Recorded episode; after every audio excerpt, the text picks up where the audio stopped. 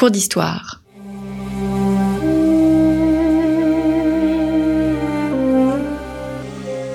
Une émission de la rédaction de Storia Voce.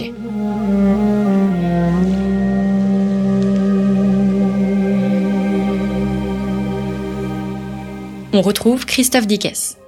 Bonjour à toutes et à tous et bienvenue pour cette nouvelle édition de nos cours d'histoire, une nouvelle série que euh, j'ai souhaité consacrer à Marc Aurel. Benoît Rossignol, bonjour. Bonjour.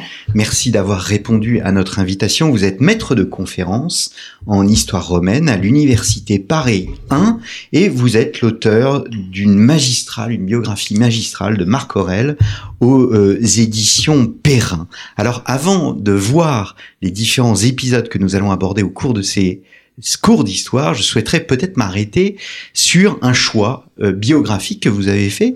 Vous n'avez pas souhaité faire, j'allais dire, une biographie isolée. Vous avez pris le parti de resituer le personnage dans son époque.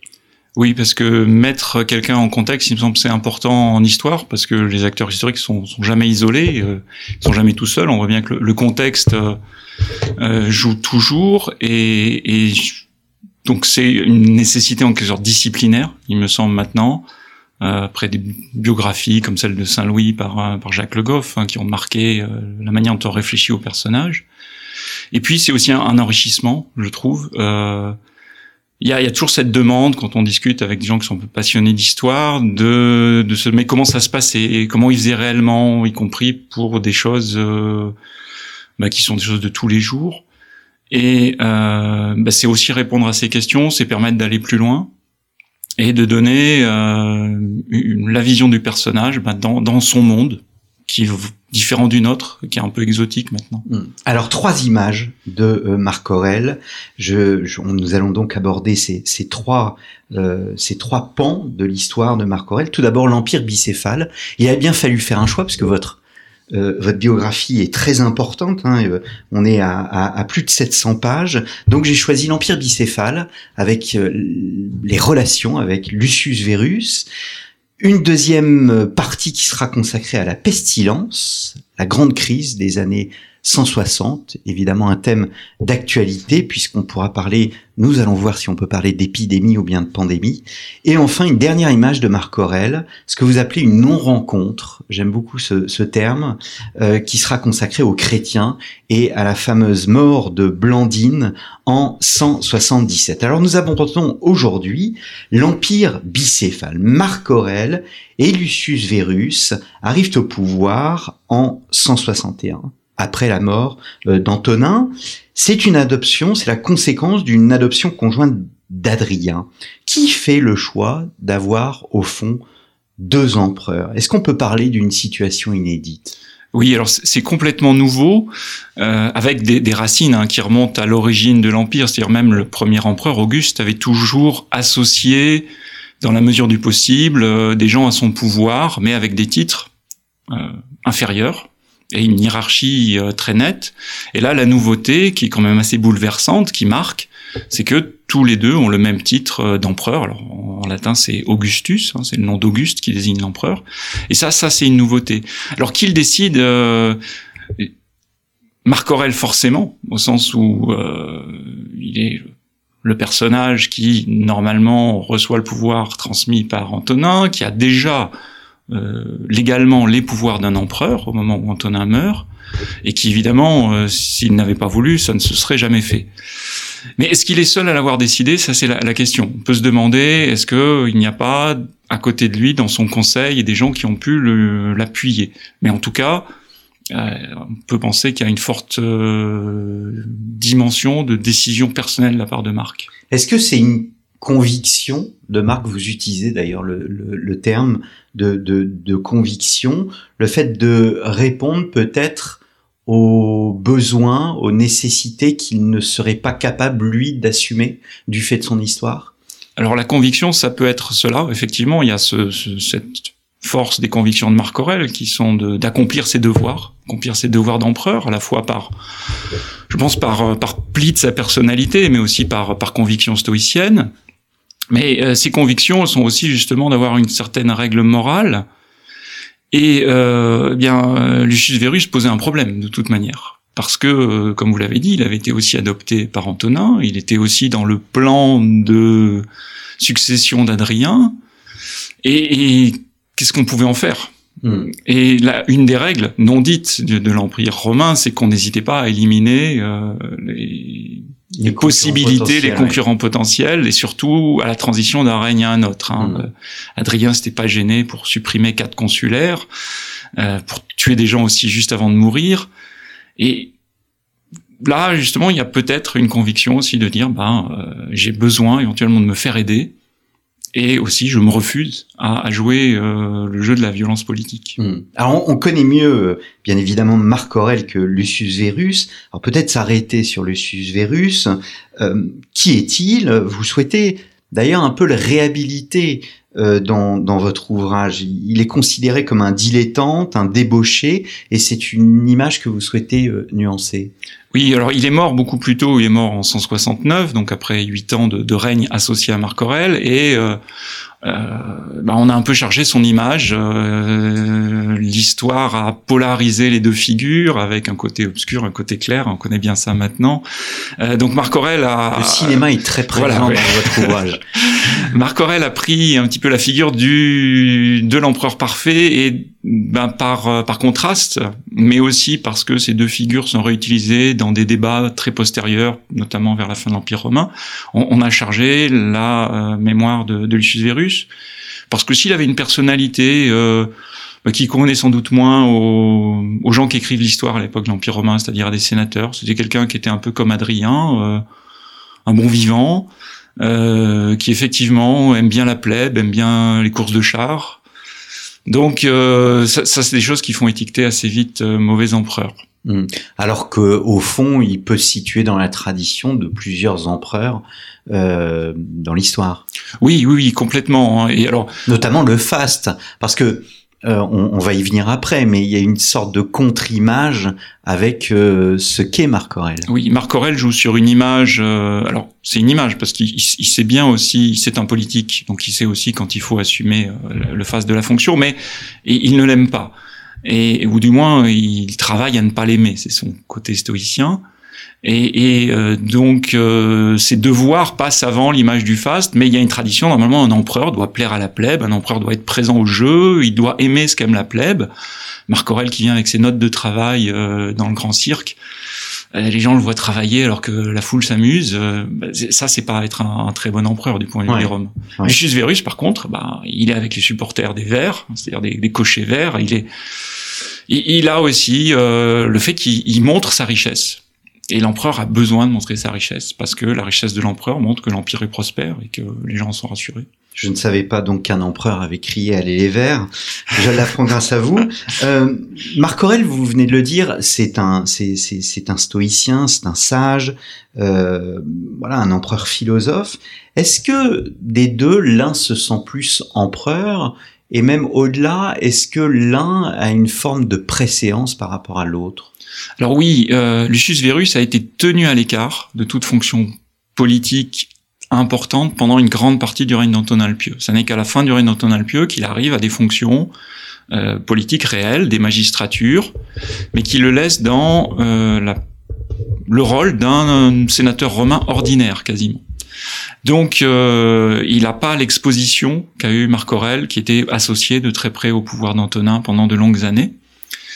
Et donc, lorsqu'il arrive au pouvoir, euh, les gens connaissent bien Marc Aurèle, parce qu'ils l'ont vu aux côtés d'Antonin dans des fonctions de pouvoir, alors que euh, Lucius Verus, lui, n'a eu que des fonctions d'homme privé. C'est pour ça qu'il a aussi cette image de dilettante, puisque euh, il est un peu à l'image d'un des, princes de nos familles princières, mais qui sont pas en premier rang sur l'héritage.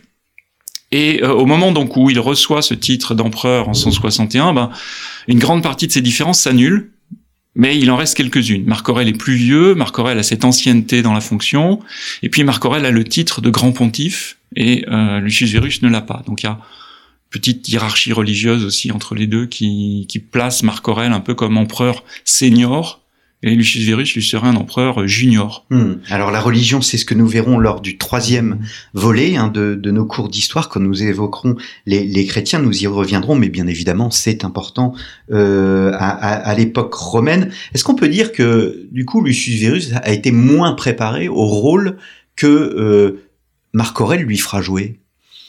Euh, oui, on peut penser. On peut penser que qu'il n'a pas eu l'investissement qu'Antonin Le Pieux a mis sur sur Marc Aurèle. Après, ça reste un sénateur euh, de, de famille très très importante, donc il baigne dans le jeu politique depuis depuis tout petit. Hein. Euh, il a été obligé de, de grandir dans des des jeux politiques euh, qui parfois peuvent être mortels, même si euh, l'époque est quand même plus apaisée que celle d'un Néron ou des Julio-Claudiens, hein, les premiers empereurs, mais, mais il baigne quand même énormément dans cette atmosphère euh, politique propre au, au, Sénat romain.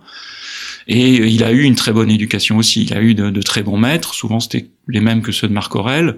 Donc, c'est pas non plus un, un, amateur qui, qui est associé au pouvoir. Hmm. Alors c'est un empire à deux têtes et même une monarchie à deux têtes. Vous faites une distinction entre monarchie et royauté. Les euh, sénateurs ne voulaient pas de royauté, mais de fait, depuis Auguste, la monarchie était quasiment euh, un fait. Oui, alors pour nous, les, les, les mots sont synonymes. Euh, la monarchie, c'est-à-dire qu'un seul euh, commande. La royauté, pour les Romains, c'est un peu différent, au sens où monarchie, ça vient du, grec, hein, c'est le principe d'un seul. La royauté, ça vient du, du latin, le rex, et les Romains ne veulent pas de rex, ne veulent pas cette figure infâme qui, qui ressemble un peu à un tyran et qu'on a chassé il y a très longtemps, en 509 avant Jésus-Christ, pour mettre la République. Donc lorsque la République a sombré et qu'un empereur a pris le pouvoir avec Auguste, il n'a pu le faire qu'en euh, travaillant à s'opposer à la figure du roi et en prétendant en fait accomplir en quelque sorte la République par une espèce de euh, pouvoir euh, qui est un peu comme les pouvoirs d'un magistrat, mais dans les mains d'un seul homme pour sa vie durant. Donc on, a quelque chose qui est une monarchie qui au début n'ose pas trop dire son temps, et puis quand on est à l'époque de Marc Aurèle, ça s'avoue un peu plus, surtout dans la partie grecque de l'Empire où les gens n'hésitent pas à dire que l'empereur est, est, un roi, en grec un basileus. Mais, mais il reste toujours cette nuance, hein, il faut à tout prix que ces empereurs ne donnent pas l'impression de se prendre pour des rois, et garde en quelque sorte euh, le comportement d'un citoyen. Hmm. C'est une corde raide hein, du ouais. point de vue politique. Ouais. Alors, euh, on connaît la trilogie, un hein, Sénat, armée, euh, plèbe. Euh, vous évoquiez la plèbe tout à l'heure. Hein, euh, au fond, Vérus est plus proche, vous le dites, hein, de la plèbe et des, des affranchis. Euh, en revanche, Marc Aurèle est proche du Sénat. Quid de l'armée? Est-ce que Vérus est plus proche de l'armée que ne l'est Marc Aurèle alors, lorsqu'ils arrivent au pouvoir tous les deux, ils connaissent très peu l'armée. Ils ont en fait fréquenté euh, les prétoriens, qui sont la garde impériale, qui sont des soldats euh, installés à Rome, qui sont des soldats privilégiés, qui sont pas l'armée, même s'ils la représentent, même s'ils ont en fait le rôle de la représenter. L'armée véritable, elle est très loin de Rome, elle est sur les frontières et elle compte euh, eh bien euh, à peu près 300 000 hommes. Donc ces deux empereurs la connaissent très peu parce qu'ils sont pas sortis d'Italie en fait. Euh, donc ils ont une connaissance indirecte de cette armée et Lucius Verus, par contre, il est plus jeune, mais il est aussi sans doute bien mieux portant physiquement parlant. Donc c'est lui qu'on envoie pour euh, aller mener la guerre contre les Parthes. Et là, il va découvrir l'armée et sans doute que euh, dans les premières années du règne, un différentiel se crée entre un Lucius Verus beaucoup plus proche de l'armée et des soldats et qui en tire un prestige nouveau que Marc Aurèle qui lui reste à Rome et euh, ne traite qu'indirectement avec cette armée des frontières. Donc Marc Aurèle est davantage un homme de dossier, un législateur, un justicier? Oui, complètement. Il y a aussi, euh, peut-être que même c'était un petit peu construit euh, consciemment, une, une, une, figure qui, qui, traverse un peu les représentations romaines, euh, cette figure de l'association du glaive et de la loi, euh, et donc d'un pouvoir qui serait un peu un pouvoir de la loi, un pouvoir euh, du magistrat, euh, dans une cité pacifiée, et puis un pouvoir de l'armée euh, en guerre, euh, loin de, du cœur urbain de la cité. Hein, c'est les deux formes du pouvoir romain, l'imperium. Il y a un imperium civil, un imperium militaire. Et on a un peu l'impression qu'il y a cette répartition des rôles entre Vérus et Marc et qu'ils l'ont un peu assumé, un peu presque consciemment. Est-ce que cette alliance du, du, glaive et de la loi que euh, vous définissez est plus proche au fond de l'image qui est longtemps resté d'une forme d'alliance du vice et de la vertu? Euh, je ne sais pas si on pourrait le dire comme ça, mais, mais c'est sûr que les représentations sont pas les mêmes. Euh, l'armée euh, est un lieu qui est risqué parce qu'on risque toujours de se laisser emporter par la fureur du combat. Donc le, retour du guerrier dans la cité est toujours inquiétant pour les Romains. C'est pour ça qu'il y a la cérémonie du triomphe, où justement on est censé apaiser le chef victorieux. Euh, à la fois il rend hommage au dieu d'avoir gagné, mais en même temps, euh, bon, on lui dit qu'il n'est qu'un mortel. On n'hésite pas à plaisanter euh, sur sur sa personne. Donc c'est moins le vice et la vertu que des représentations qui sont différentes et la représentation de la guerre et du guerrier peut être inquiétante hmm. pour l'imaginaire politique romain où la cité entre citoyens, on est dans quelque chose d'apaisé. Hmm. Quelles étaient leurs relations euh, on a plutôt l'impression de, de, bonnes relations. Alors évidemment, on n'est on pas du tout, on a très peu de sources hein, pour juger de cela. Marc Aurèle, dans euh, dans ses pensées, dans ce qu'on appelle ses pensées, ses écrits pour lui-même, euh, rend hommage à Vérus après la mort de Vérus, en disant que finalement il est content d'avoir eu ce frère qui lui a montré euh, comment se comporter aussi. Alors c'est ambigu, hein. peut-être qu'il veut dire qu'il a appris des défauts de Vérus à ne pas les avoir. Mais en même temps, même les, les, historiens qui chargent la figure de Vérus pour essayer de le noircir au maximum ne peuvent pas cacher que c'est quelqu'un qui a, qui a, un bon fond, qu'est-ce que les Romains appellent la bonitas, qui est fondamentalement franc, honnête. Hmm. Euh, et, et, Marc a pas vraiment eu de problème quand même avec lui, ne serait-ce qu'il lui a confié finalement euh, des armées énormes. Il aurait pu y avoir une lutte fratricide et Vérus aurait pu l'éliminer hmm. très clairement. Donc euh, donc il y a une confiance assez forte entre eux. Euh, et euh, on a l'impression mais là aussi, c'est difficile à dire compte tenu de nos sources, que les choses se tendent un peu lorsqu'il faut prendre des décisions difficiles. Après 167, au moment où euh, la guerre menace sur la frontière du Nord, qu'il y a la peste, qu'il y a beaucoup de difficultés, ils sont pas forcément d'accord sur les, la solution à apporter. Là, on a l'impression qu'il y a des tensions qui, qui arrivent. Mmh. Mais jusqu'alors, euh, ce sont des gens qui se font confiance et c'est quand même assez exceptionnel euh, quand on est à l'époque. Oui, oui, oui. Alors, leur gouvernement, euh, nous allons parler la semaine prochaine de, de la pestilence, hein, de la façon dont euh, ces deux hommes vont faire face euh, à ce mal. Je vous cite, vous dites dans le chapitre sur le sujet, sans anticiper pour autant, il privilégie l'adaptation à la transformation. C'est-à-dire que ce ne sont pas des révolutionnaires et ils ne profitent pas forcément, j'allais dire, d'un nouveau contexte pour changer et bouleverser les choses. Oui, alors de toute manière, un romain n'est pas un révolutionnaire par définition. Hein. C'est les res novae, les choses nouvelles. Voilà, il n'y a pas de mot en latin qui correspondent vraiment à révolution, mais s'il faut trouver un mot, c'est res novae, les choses nouvelles. La nouveauté est, condamnable par euh, par définition à Rome, où c'est la manière des ancêtres qui est toujours valorisée. Ouais. Alors reste que en même temps, euh, les Romains n'ont jamais cessé d'innover, jamais cessé d'inventer. La preuve, ils ont transformé la République en empire, et qu'ils sont bien conscients de du besoin d'apporter des, des fois de choses nouvelles. Mais là, euh, justement, on a l'impression que Marc Aurèle est quand même plus dans l'adaptation, à la fois par justement peut-être personnalité et puis aussi par conviction. Hein, il le dit à un moment dans ses écrits pour lui-même, ne t'attends pas à la République de Platon. Hmm. On, va pas pouvoir tout refaire en partant sur des lois utopiques. Euh, il faut faire avec ce qu'on a et privilégier un peu les, euh, les, règles qui sont une forme de pragmatisme.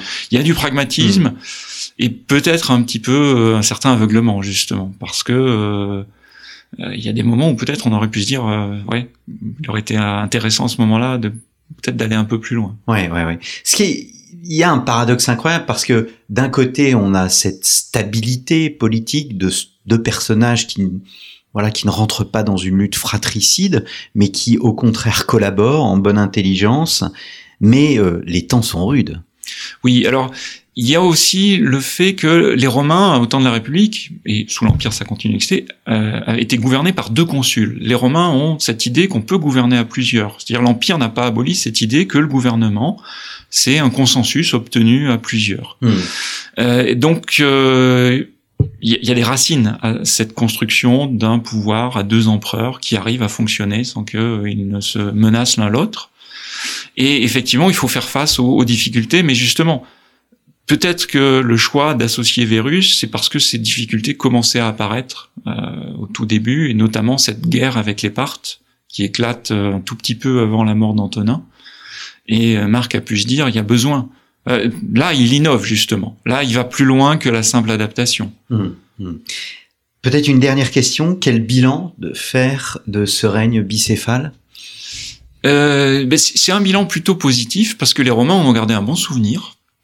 Parce que surtout, c'est un acquis. Quand la crise euh, reviendra, quand la crise revient au IIIe siècle avec des menaces semblables à celles de l'époque de Marc Aurèle, des barbares, de la peste, des famines, des troubles politiques, mais à un échelon et à une échelle beaucoup plus grave, la leçon est retenue. On peut avoir plusieurs empereurs, et, et donc cette, euh, cette possibilité d'associer euh, un autre empereur à l'empereur régnant, d'avoir un collège impérial pour se répartir la tâche, pour tenir l'empire face à la crise, est restée.